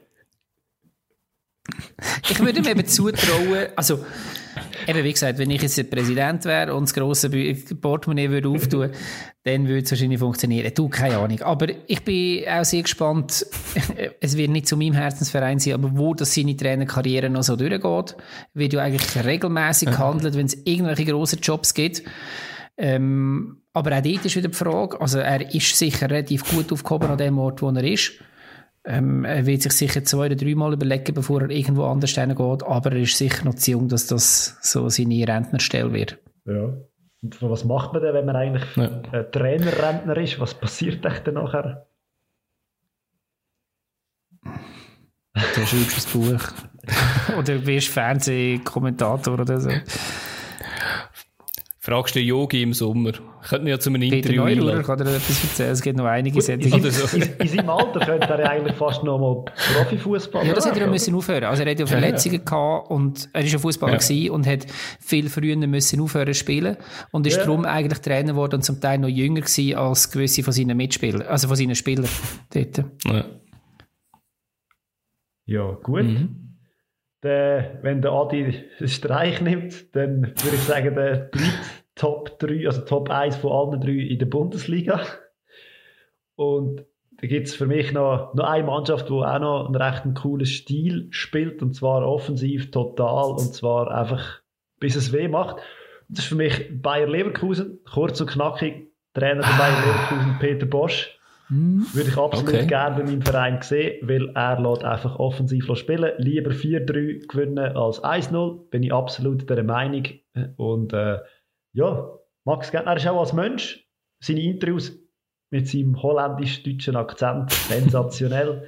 Immer gerne zulassen und ja, es hat auch Hand und Fuß, was er erzählt. Und ich glaube, der wird sich relativ gut machen. also viel Gegengol könnte ich nicht, könnte ich nicht äh, verkraften, ehrlich gesagt. Und frisurentechnisch absolut top. Also auf deiner, definierten nie, Noch nie ein Bad Hair Day gehabt. Immer absolut. Ich finde, für Peter Bosch ja. ist noch spannend. Ich meine, er war kurz in Dortmund und hat dort, hat dort nicht abgeliefert, ja. was ja 100 Gründe kann haben.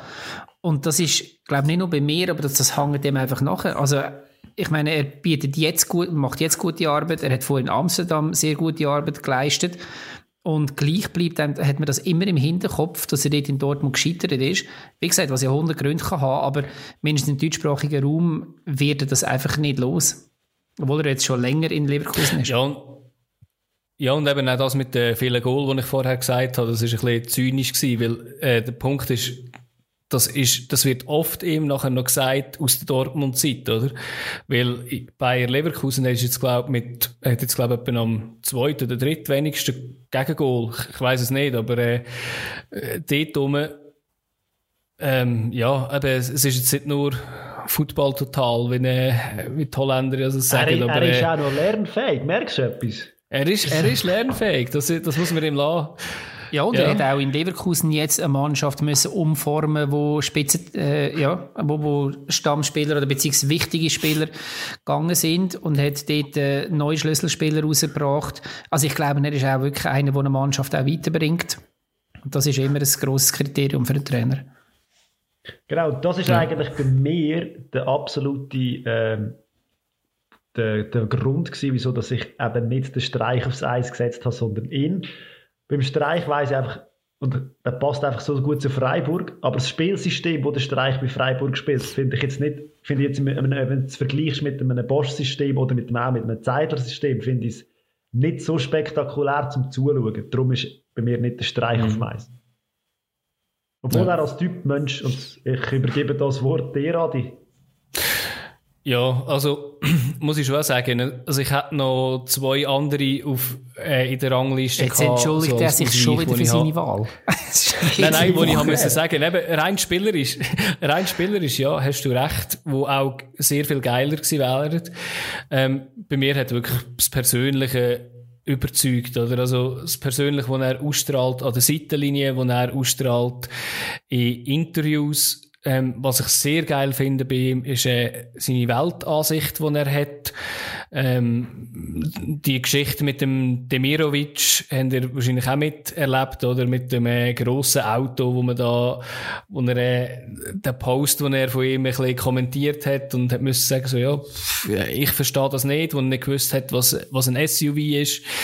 Ähm, was natürlich auch ist, was ich ihm hoch anrechne, ist eben, dass er auch jedes Jahr eigentlich muss, äh, sich immer wieder neu erfinden und das in seinem vorgeschrittenen Alter, wo auch nicht ganz selbstverständlich ist. Ich meine zwar immer, er sei älter, als er wirklich ist. Er ist jetzt nur 55 und ich meine immer, er sei irgendwie irgendetwas um die, über die 60, aber ähm, das haltet wahrscheinlich auch nicht gerade immer jung so, so ab, wenn er geht, damals. Und aber wie gesagt, so ein bisschen die Weltansicht, die er hat, versuchen ein bisschen das Väterliche reinzubringen. Man sieht auch die Beziehungen, die er mit den Spielern hat, dass die relativ gut sein müssen Und ich muss sagen, ich hoffe eigentlich, dass er noch relativ lang äh, in Freiburg ist, weil mein, mein Punkt ist wirklich auch, ich wüsste jetzt nicht, wie der adaptieren auf einen Karriereleiter-Schritt nach oben, oder? Also, ich würde jetzt ihn in Leverkusen nicht sehen, ich würde jetzt ihn ganz bestimmt nicht in Dortmund und so sehen.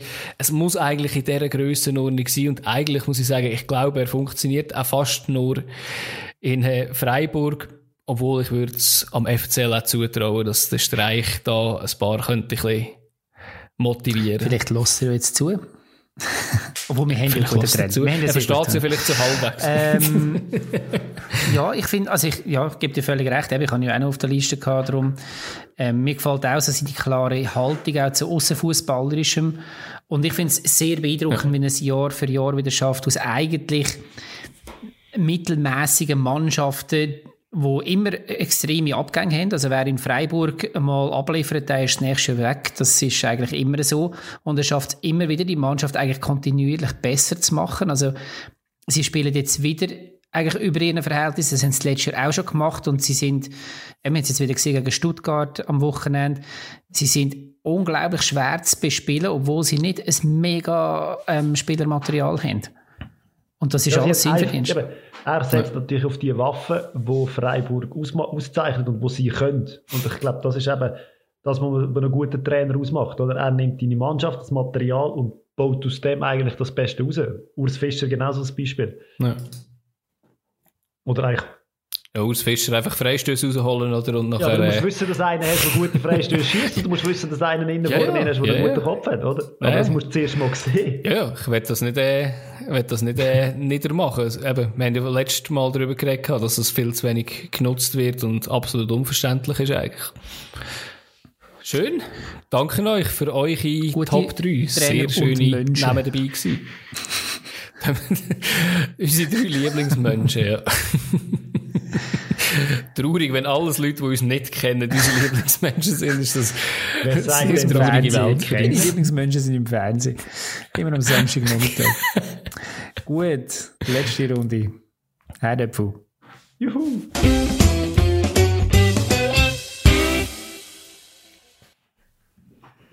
Ja, packen wir ihn doch aus, heisst Herr Döpfel. Er Okay. ist nicht, er ist nicht, er ist nicht so spektakulär, aber er bringt sehr wahrscheinlich recht. Diskussionsstoff mit sich. Und Wir reden immer noch am Herdöpfel.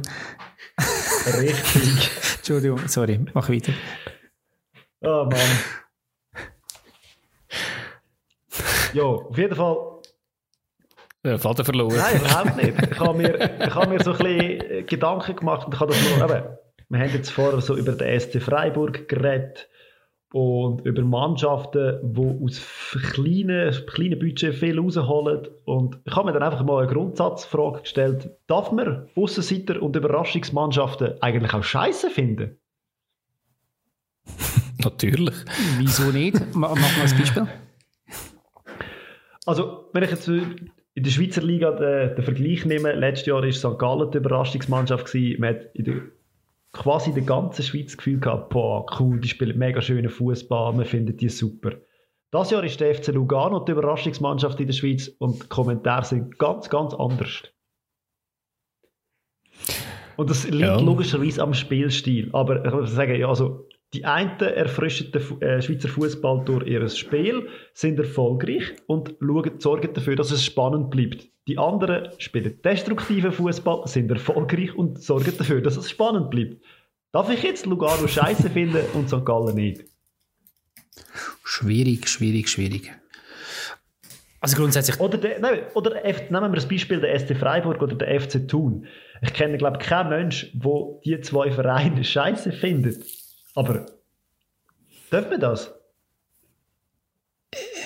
Also ich finde das Stadion von Thun scheiße. Also von dem her hat schon auch etwas dabei. Es geht einfach ein bisschen um, die Frage, es sind so Ja. Sympathieträger, Ja, ja, nein, ich weiss, was die man du meinst. immer Es und überall schätzt und immer nur positiv wegkommen. Und ich habe mir dann einfach so mal Gedanken gemacht, also, es gibt sicher auch Sachen, wo man die, wenn ich jetzt ein Derby äh, aus einem anderen, im gleichen Dings komme, in der gleichen Region, aber irgendwie so, dann finde ich das doch dann mega doof, wenn die immer gehypt werden und mega gelobt und ich bin vom Nachbarsverein Fan und die kommen nicht so gut weg. Natürlich.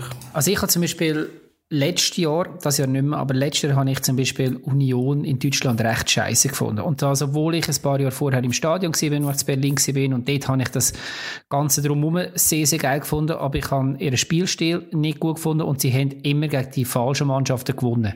Also sie haben dort wirklich Dortmund bezwungen und ich weiß nicht, ob, ob, ob Leverkusen auch noch, aber sie haben dort irgendwie halt das Meisterschaft, Meisterrennen haben sie dort irgendwie für Bayern noch ein bisschen befördert und das habe ich dann kacke gefunden. Ähm, mittlerweile kann ich es nicht mehr. Erstens sind es nicht mehr ähm, kleine Aussenseitermannschaften, zweitens spielen sie einfach auch zu attraktiv.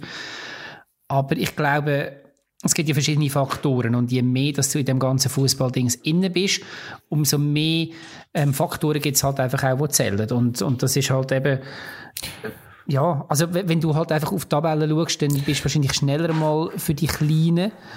Aber wenn du dann halt einfach zum Beispiel für eine Mannschaft bist, die dann gegen die Kleinen verliert, dann findest du sie logischerweise nicht mehr so geil. Oder wenn es halt wirklich einfach, wenn sie wenn sie nur schon anschießen in der Sportschau oder eben im- Goal nachher die Mannschaft zeigt, weil es einfach sacke langweilig ist, ich glaube, das verändert dann schon etwas. Ja, und es kommt auch ein bisschen darauf an, auf, auf die Liga. Also jetzt vor allem bei mir, oder? Also es gibt Ligen, wo ich jetzt nicht jemanden habe, wo ich richtig supporte, wo ich einfach äh, Sympathie habe. Eben zum Beispiel in der Bundesliga und dort, äh, dort wechselt es ja halt auch ein bisschen weit manchmal mit äh, Sympathien und zum Beispiel aktuell in der Bundesliga Arminia Bielefeld, vielleicht ganz ein übler Verein, wirklich null Interesse daran habe, man muss sagen, eben, hoffentlich absteigen, hoffentlich sogar noch als Köln sie wieder überholt. Also, weil finde ich jetzt irgendwie, finde ich irgendwie schade. Vielleicht liegt es auch wirklich daran, dass sie jetzt einfach ein leeres Stadion haben und dass sie jetzt wahrscheinlich ein bisschen cooler wären, wenn sie Fans hätten. Aber, äh, finde ich jetzt aktuell nicht so geil, obwohl sie ja der Aussenseiter sind. Aber man denen Unrecht und man sagt, man will gerne die Traditionsvereine wieder zurück, gerade wenn man die Bundesliga anschaut. Nein, also... mehr Sinn machen, wenn man Hamburg, wenn man Nürnberg, wenn man Braunschweig und all die Vereine mit einer riesen Tradition in der Bundesliga hat und dafür würde man sagen, okay, gut, Mainz, Nein, also das mit diesen Traditionsvereinen, ich glaube, das müssen wir eh mal in einem, in einem detaillierten Talk besprechen, weil ganz ehrlich, ähm, heutzutage muss ich sagen, Traditionsverein ist manchmal halt einfach auch eine Bezeichnung für Mannschaften, die sich dann selber ein bisschen im Weg stehen und keine Innovation mehr reinbringen. Ähm, und die müssen auch nicht rauf, oder? Also ich finde, aktuell zweite Bundesliga sieht eigentlich gut aus, oder? Wenn, wenn Bochum wieder raufkommt, wäre sicher schön. HSV, ja, HSV ist einfach äh, mehr, mehr als wenn Mainz da oben ist. Also Mainz habe ich eine Zeit lang auch recht cool gefunden. Aktuell ist es einfach so ein Verein, wo man muss sagen, ja, aber Mainz hat ja so ein Verein Mainz, Karneval. Mainz hat ja so ein Image. Ja, ja, Mainz ja. hat so ein Image. Ja. Ich glaube, wenn du die Mehrheit der Deutschen würdest fragen, wie findest du Mainz, dort sagen, ah, das ist ein sympathischer Verein, machen relativ viel aus ihren Mitteln, sind schon lange in der Bundesliga, aber mit wenig Budget. Eben, also Freiburg ist ein noch krasseres Beispiel. Ja, du, du hast halt höhere Ansprüche, ja. je, je finanziell potenter das ein Verein ist, ähm, oder wie, wie grösser seine, seine Vergangenheit ist und entsprechend also nehmen wir zum Beispiel Schalke im Moment. Wir sind heute ein bisschen Deutschlandlastig. Nächste Woche haben wir vielleicht wieder mehr, oder nächste Woche haben wir vielleicht noch mehr Schweizer Content. Aber nehmen wir zum Beispiel jetzt mal Schalke es, ich meine, die sind ja jetzt wirklich Aussicht. Und man könnte jetzt sagen, okay, jetzt ist äh, die sogenannte Vorrunde durch und sie gehören jetzt zu den kleinen Schwachen und jetzt könnt, müsste doch eigentlich eine Mehrheit finden, okay, wir sind jetzt eigentlich für die kleinen Schwachen und hoffentlich gewinnen die. Aber das wird halt immer das grosse Schalke sein. Entsprechend ernten die halt mehr, äh, nicht Mitleid, sondern halt eben irgendwie Schadenfreude. Und das ist ja ganz krass und ja, ich wollte nicht sagen, das ist gut, aber das, das also bei mir, bei mir ist es nicht so. Ich finde halt tatsächlich zum Beispiel das Schalke, das, das, das wette ich in der Liga innen haben.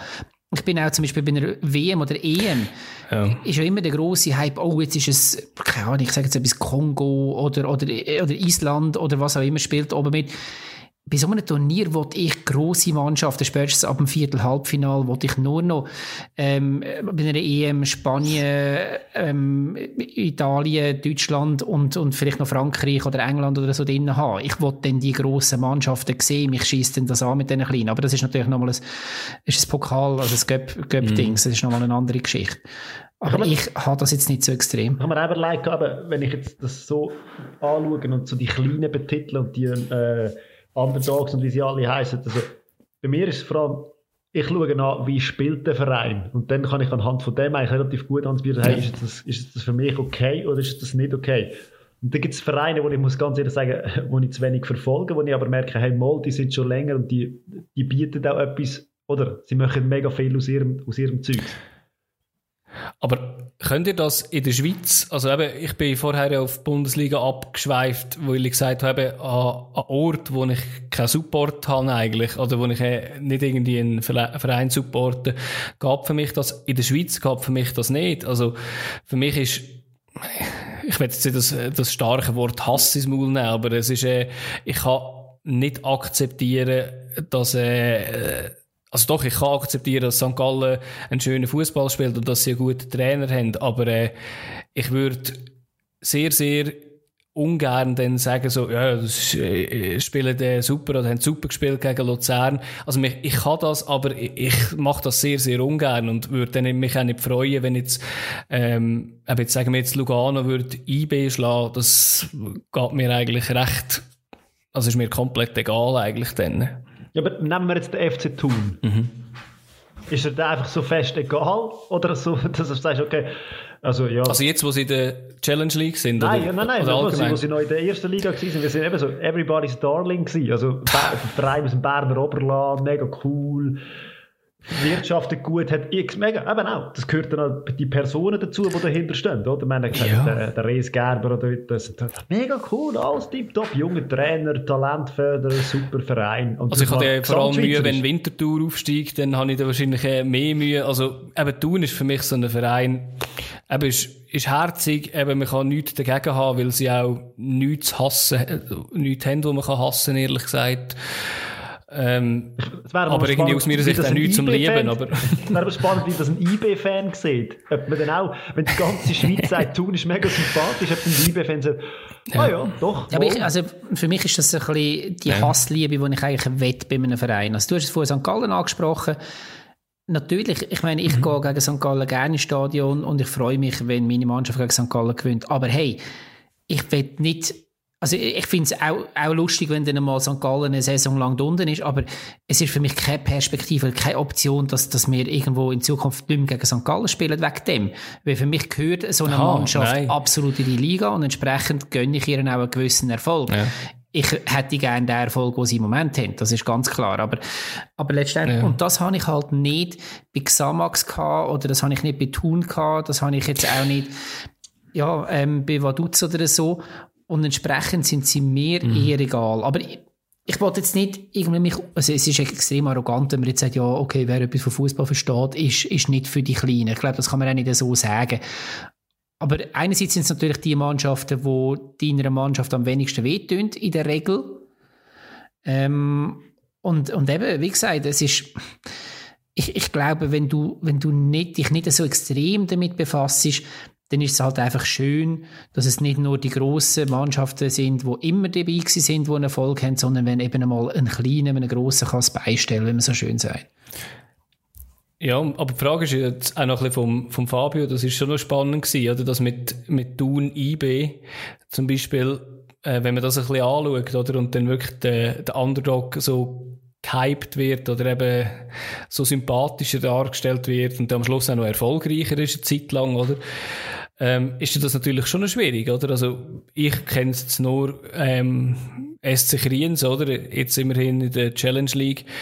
Ähm, für mich gibt's für mich gibt es eine Situation, wo ich mich freue, wenn Kriens gegen Luzern im Cup spielt, ehrlich gesagt, weil das ist das Einzige, wo ich mich für Kriens kann freuen kann, weil alles andere, das, das ist einfach aus jahrelanger Tradition heraus eigentlich entstanden, dass ich das nicht kann gern haben, oder? Und äh, es ist ja nicht irgendwie, äh, dass ich ihnen nichts mag gönnen, aber gegen, also, sie sind einfach zu nöch an Luzern, dass ich jetzt kann sagen so, ja, das ist jetzt mega cool. Und wenn jetzt die würden aufsteigen, zum Beispiel in die und dann mega von allen äh, geliebt werden, hätte ich da wahrscheinlich, gibt's ja zwei Möglichkeiten. Entweder sagst du so, ja, eigentlich sind sie schon sympathisch, oder Fronten verhärtet sich noch mehr, oder? Und du sagst so, nein, ganz bestimmt Also, nicht. Es gibt Also das Größte, was du würdest gönnen, wäre, dass sie im Cup-Final gegen Luzern verlieren. Nein, da sind sie bis in Köpfinal gekommen. sie sollen aber, aber, aber früh wenn, gegen uns es gibt kommen. keinen schöneren Sieg gegen sie. Okay, aber ich meine, wenn, wenn du jetzt das willst auf die Spitze treiben das, was du vorher gesagt hast, dann müssen wir uns wahrscheinlich alle schuldig bekennen beim Thema HSV und St. Pauli. Nicht im Moment, aber, aber in den letzten Jahren lange Zeit, wo plötzlich der Hinterste und der Letzte einfach St. Pauli-Fan war. Und die haben, sind wir mal ehrlich, nicht, den, nicht, nicht den besseren Fußball gespielt als, als der HSV. Und trotzdem hat man der HSV Ja, Pauli hat halt alles andere. Ja. Äh, ist halt ein alles andere noch mehr, oder? Was zählt, oder? Das ist schon so, ja. Aber ja, Fußballer ist ja, pff, definitiv. Und aus dem gleichen Dings hat man, ähm, hat man die Schadenfreude beim HSV gehabt. Klar, die haben ganz viel falsch gemacht, das ist mir schon klar. Aber das ist eigentlich genau das, oder, wo du jetzt vorhin gesagt hast, okay, der kommt, ähm, der kommt aus seiner Stadt oder im Kanton plötzlich eine kleine Mannschaft auf und alle finden sie super, super cool, einfach weil sie Kleine sind. Logo, St. Pauli hat noch, hat noch das ganze Package rundherum. Aber das ist ja dann eigentlich das, oder, wo du dann eigentlich müsstest sagen, ja, aber Moment mal, ähm, wir, wir spielen eigentlich besser seit Jahren, wir spielen auch attraktiver seit Jahren. Und, wie, und jetzt finden die anderen alle, es findet jeder die andere Mannschaft cool, weil sie einfach die Kleinen sind. Macht ja keinen Sinn. Finde ich jetzt. Mhm. Ja. Ja, für dich. Eben, äh, mein Beispiel wäre noch gewesen, so, eben, äh, die EM damals, wo, wo die Griechen so für Furore gesorgt haben, an dem zu sagen. Also, sind alle damals so auf den gleichen Hype aufgestiegen, oder auch bei den Isländern. So leid es mir tut, aber ich habe den Hype nicht wirklich verstanden, weil nur mit dem Klatschen am Schluss ist bei mir der Fußball nicht gegessen. nein, eben, aber, nein, aber der, der Spielstil, der Spielstil, der dahinter steckt, da sagen, hey, nein, Entschuldigung, ja. ich kann das nicht zuschauen, 90 Minuten lang oder auch 120 Minuten. Aber das ist genau das, was ich vorher gemeint habe und ich weiß, es klingt jetzt scheiße, elitär, aber wenn du ein bisschen einen höheren Anspruch auf Fußball hast als nur das Resultat, ähm, mhm. und schauen, was, wie, wie groß ist das, die Nation, oder wie überraschend ist das, dann kannst, dann, dann kannst du durchaus auch einmal einen kleinen nicht so geil finden oder hoffen, dass er dann jetzt ähm, ein Turnier dann auch irgendwann mal draussen ist.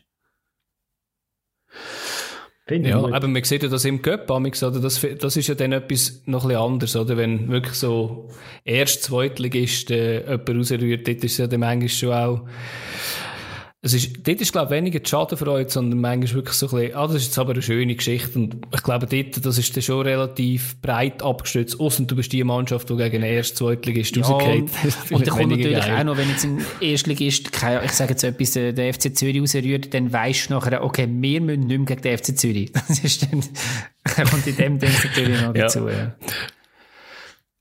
Ja. ja, Frage beantwortet. Ja, ist ja nicht per se eine Frage, die man kann beantworten kann. Äh, aber ich kann... Aber, Mal die Antwort ist ja. Das ist mehr einfach so eine Diskussionsgrund. Alles gut, Ich kann mir eine Frage, packst du ihn wieder rein, den Herdöpfel? ich? Nein, sicher nicht, der wird jetzt verstehen. Gott sei Dank. Ich glaube, unsere Rechnung ja. kommt jetzt sowieso. Vielleicht können wir noch zweite und dritte ja, Herdöpfel Ja, mal wieder serviert, doch. Das Trinkgeld für ihn würde ich sagen, nach der letzten genau. Also pack, ja. packst du jetzt Portemonnaie So, dann austrinken. Das war die letzte Runde. Wir machen zu. Bis nächste Woche. Gut, ihr seid alles Menschen. Die Runde geht auf mich. Ich wünsche einen schönen Abend Geil, und eine schöne Woche. Apropos Lieblingsmensch. Solange ich zahle. Sagst du das Lieblingsportemonnaie. Finde ich gut. Finde Schöne Woche. Ciao zusammen. Ciao. Hat dir die Episode gefallen, so abonniere oder folge uns auf Apple Podcasts, Spotify oder wo du schon reingelassen hast. Wir werden jeweils am Dienstag spät eine neue Folge uploaden. Willst du mit uns in Kontakt treten oder ein Feedback abgeben, dann kannst du das entweder über jenste Social Media Kanäle wie Instagram, Facebook oder Twitter, wo wir überall unter Stammtischtrainer zu finden sind.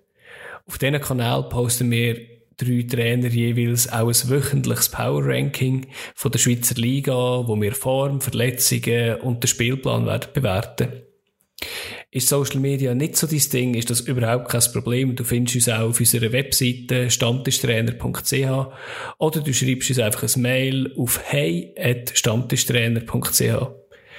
Danke dir fürs Zuhören und wir freuen uns auf deine Reaktionen.